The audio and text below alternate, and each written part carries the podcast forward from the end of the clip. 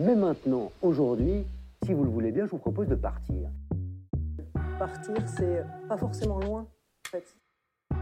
Eh, mais tout de même, il y a, il y a une chose que, qu'il faut qu'on avoue au bout d'un moment, c'est que c'est le plaisir. Quoi. On, on se casse parce que parce que c'est merveilleux.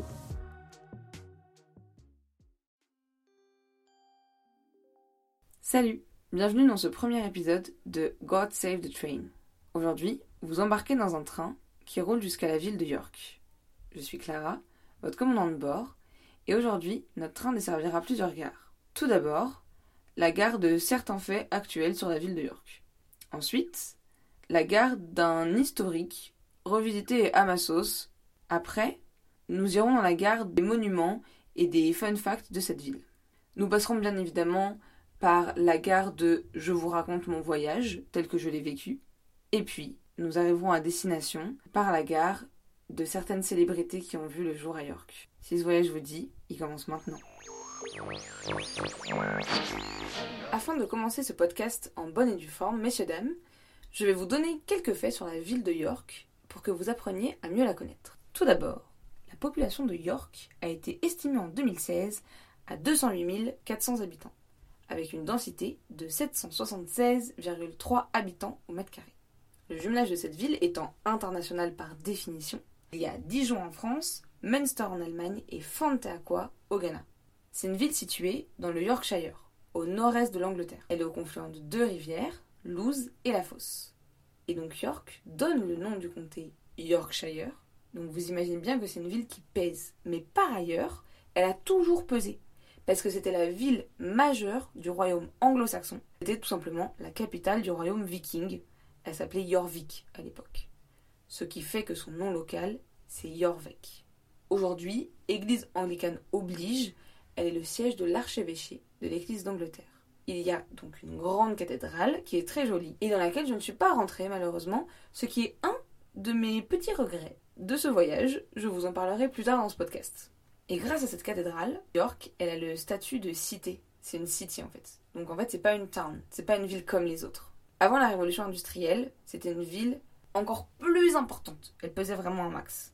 Aujourd'hui, d'autres villes comme Leeds ou Sheffield, par lesquelles on passe en train, ont plus d'habitants et un plus grand poids économique. Après, euh, de par son histoire, York, elle est restée beaucoup plus mimi, alors que Leeds et Sheffield, pas du tout.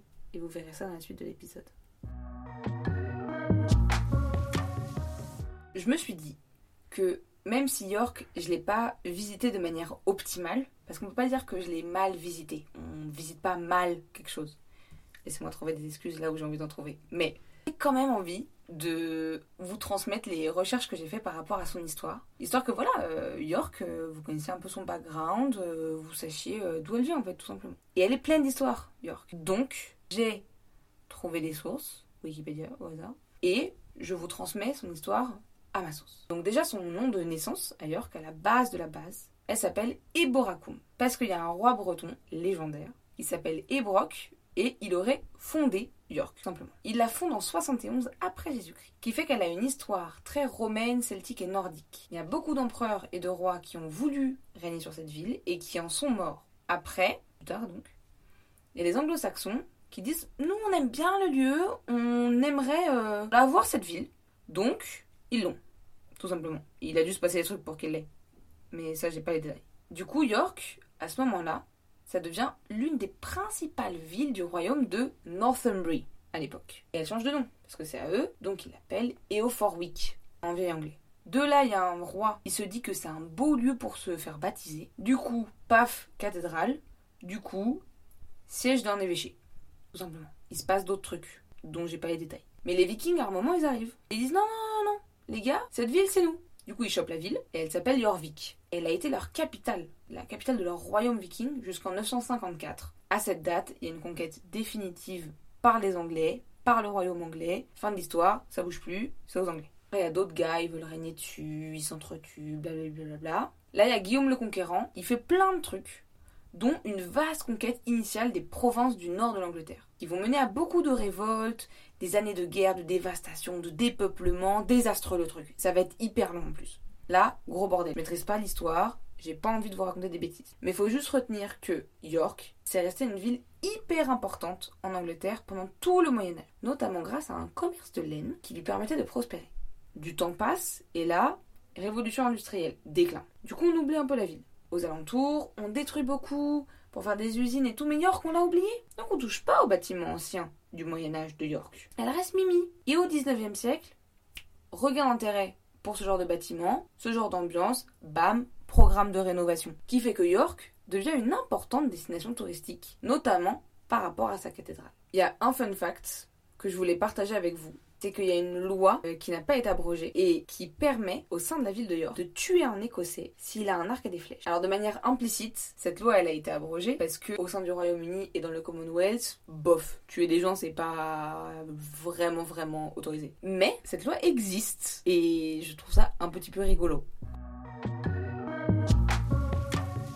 Finalement, un voyage n'est pas vraiment complet si on va pas se cultiver dans les musées ou dans les monuments sur euh, la culture générale que peut nous apporter cette ville. Bon, si on fait pas ça dans un voyage, ça ressemblera beaucoup au mien au sein de la ville de York. Ce qui me fout un peu le seum parce que quand je vais dans une ville, je regarde pas spécialement ce qu'il faut aller voir. Ce qui fait que j'ai beaucoup appris en faisant des recherches sur la ville a posteriori. J'ai par exemple appris que la cathédrale de York est la plus grande cathédrale gothique de l'Europe du Nord. Ça valait peut-être le coup de rentrer dedans, du coup. C'est un peu trop tard pour le réaliser, mais tant pis. Donc ça me fait un peu rigoler de partager avec vous les monuments à voir à York, mais je me dis que si un jour vous, vous voulez visiter cette ville bien mieux que moi, vous aurez des mini-bases. Donc il y a sa cathédrale à voir, qui est très belle. Un château qui a été édifié au XIe siècle, avec notamment une tour qui s'appelle la tour de Clifford. Il y a des remparts partiellement conservés, d'origine romaine, qui ont été construits sous la 7e sévère. Il y a un amphithéâtre partiellement conservé aussi. Il y a un truc qui s'appelle le Guild Hall de York, qui date 15e siècle et qui a été endommagé par les bombardements allemands et qui a été reconstruit à l'identique. Et ça, je trouve ça hyper stylé. Et puis il y a les Shambles, qui sont des rues euh, médiévales, qui ont inspiré les décors du chemin de traverse. Et donc, ils ont créé une boutique Harry Potter qui s'appelle The Shop That Must Not Be Named, le magasin dont on ne doit pas prononcer le nom. Petite ref à notre ami Voldemort. Il y a plusieurs musées que j'ai évidemment pas vus,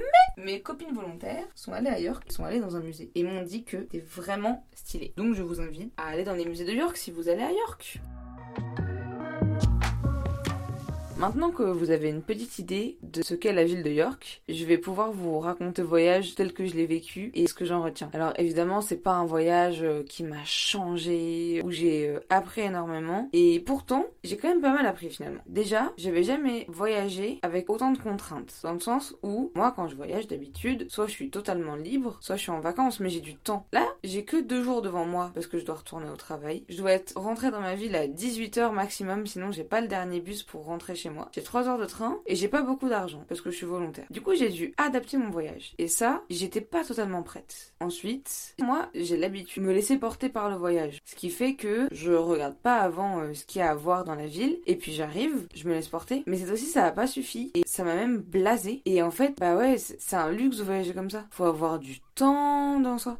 Et j'avais pas ce temps-là. Du coup, vu que nous a bien blasé, on a eu une grande discussion avec Alizé et on est arrivé à la conclusion qu'on n'aime pas euh, voyager dans le consumérisme des villes. C'est-à-dire que t'arpentes la ville, tu vois des, des magasins sympas, tu dis ah cette librairie elle est chouette, ce truc il est chouette. Et je sais pas, en fait finalement quand tu voyages avec peu de temps, bah vaut mieux t'organiser. Parce que comme ça tu sais où tu vas. Là tu déambules, tu sais pas trop mais t'as pas le temps. C'est confus. C'était confus comme type de voyage en fait. C'est ça. Oui, c'est un voyage dans lequel je me suis pas. Euh, je savais que j'allais pas me dépasser, mais quand même. Donc quand on a peu de temps, c'est mieux de préparer.